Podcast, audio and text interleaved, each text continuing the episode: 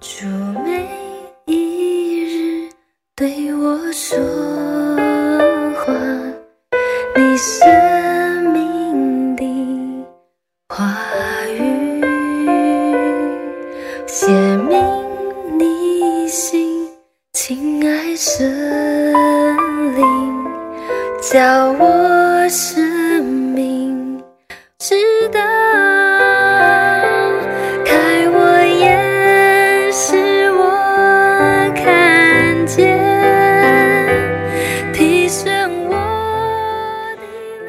的弟兄姐妹，早安！各位好朋友，大家好。在这首美丽的诗歌当中，呃，愿神再一次的吸引我们来到他的面前，来渴慕他自己的话语。今天我们要来读以斯拉记的第七章，我们会跳着读几节的经文。我要先来读第六节。这以斯拉从巴比伦上来，他是敏捷的文士，通达耶和华以色列神所赐摩西的律法书。第十节到第十二节，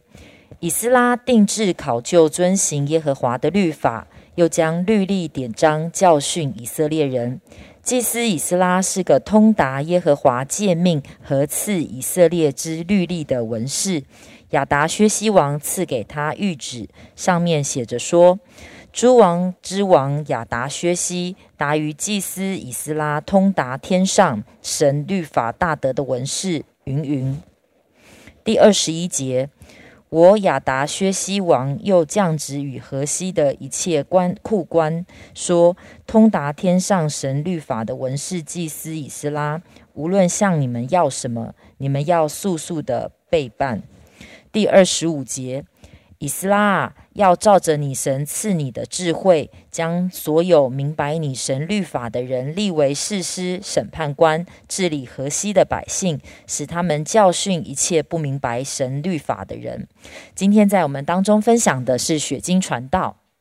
好，各位弟兄姐妹，各位好朋友们，大家好。嗯、我们今天进入到这个以斯拉的第七章，那我还是先讲一下它的那个内容纲要哈。第一个部分呢，就是一到五节，大概你可以说就是文士以斯拉的家谱。好，然后呃，所以在第五节那边就提到，哎，追溯到后来，这个以斯拉他是祭司亚伦的后裔。那第二个部分呢，就是呃。描述以斯拉他带队回耶路撒冷，要教导以色列人律法。好，那这是他很大的目的，也是亚达薛西王颁布给他的一个命令之一。好，所以这是六到十节。那第三个部分呢，就是亚达薛西王他赐给以斯拉诏书的一个内容，是十一到二十六节。那第四个部分呢，就是以斯拉为了回归的事情呢，来称颂耶和华上帝。好，二十七、二十八节。那在呃，所以如果你自己在看的时候呢，大概可以从这几个角度来思想整整章这样子哈。那我自己在读的过程当中呢，特别是呃刚才邀请那个明山所念的呃这几段的经文里面，我就发现，诶，呃，在第七章当中呢，有一件事情是形容以斯拉的，他是一个什么通达耶和华以色列神所赐摩西的律法书的一个人，好，就是他通达神的律法，然后他又有能力呢，能够将律例典章教导给别人，所以呢，诶，这样的一个能力呢，跟这样的一个呃对上帝话语的一个呃了解呢，不仅是呃。以色列人知道的，连呃亚达薛西王啊都都明白，所以他说：“哎，达于祭司以斯以斯拉通达呃天上神律法大德的文士。”哈，所以这个是呃亚达薛西王对以斯拉的一个评语。以斯拉就是一个通达天上神律法的人。好，所以呃我就觉得说，哎，这一件通达神律法的这一件事情呢，就在今天呢很吸引我的心啊、那我自己就在想，呃，到底从一个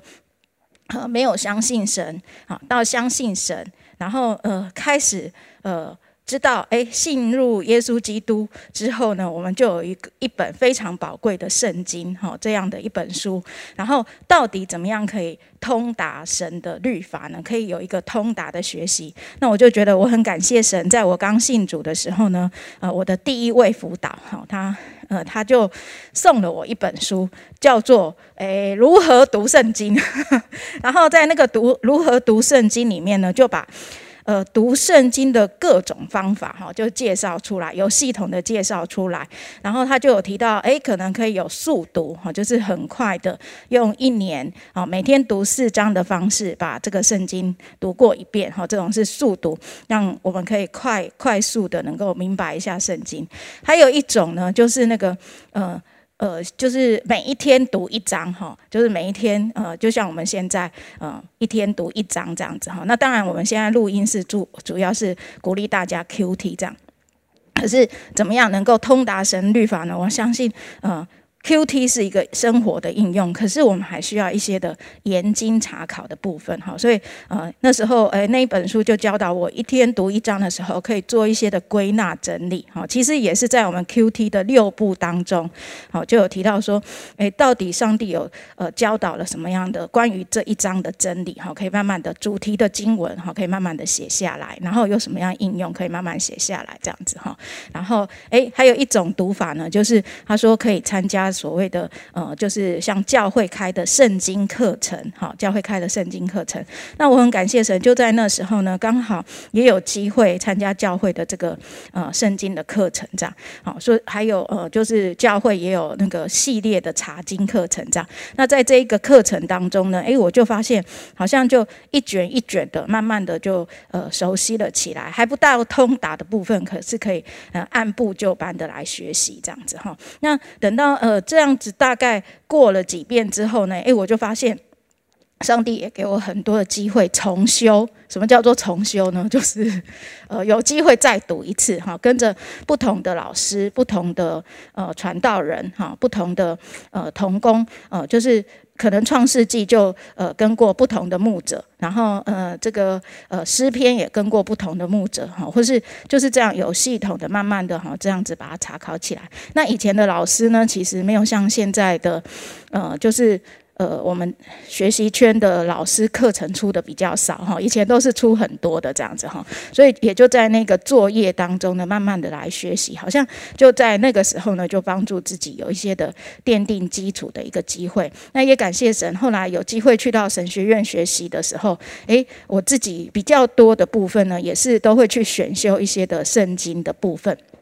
圣经的查考，然后等到后来，诶，也有机会可以做一些的呃教导整理，然后继续的来做教导别人的一个工作。那诶，我自己就回想，呃，上帝给我一个很大的恩典，让我在呃读呃上帝的话语的过程当中，一路都有呃教会的同工的帮助，或者是教会牧者的帮助，或者是诶在外面神学院老师的帮助，让我可以慢慢的进入到圣经的话语里面，以至于现在呃在读圣经的时候呢，诶，每一次。是只要呃读经文，心里面就会觉得圣经真是一本虽然不容易，可是却是很有滋味的一本书啊！盼望我们弟兄姐妹，我们大家也可以呃在呃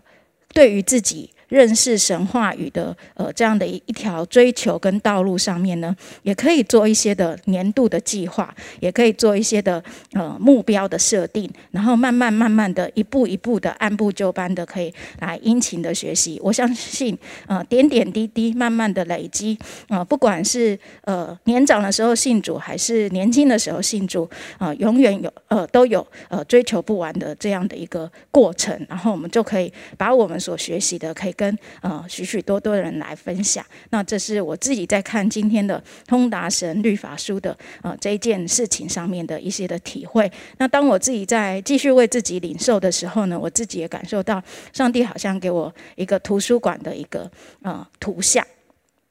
啊，就是告诉我，其实还有很多很多的书啊，还有很多很多的可以继续研究的部分，可以继续的来追求。然后我觉得很感谢神啊，透过这个图像鼓励我，继续的好好的在上帝的话语当中继续的奔跑。好，分享到这边，谢谢金姐今天的分享。哦，我刚刚就在回想说，哇，在我成长的过程当中，好像真的有一些长辈，我觉得真的是好像上一辈的很多的传道人、很多的牧者，常常我非常的感受到他们非常的通达圣经，好像很多他们在年轻的时候也会背圣经，好，所以常常当他们在讲道或者他们在分享的里面，他们很快可以把圣经当中的一些真理、一些神的话可以串联起来，好像很多的时候在他们的侍奉当中，就真的看着因着他们对神的话语的这样的一个。熟悉、跟这样的一个把握、跟这样的一个确认，使得他们在服饰的上面常常看见他们的侍奉、他们的生活、他们跟人的相处，好，他们面对各样的困难的时候，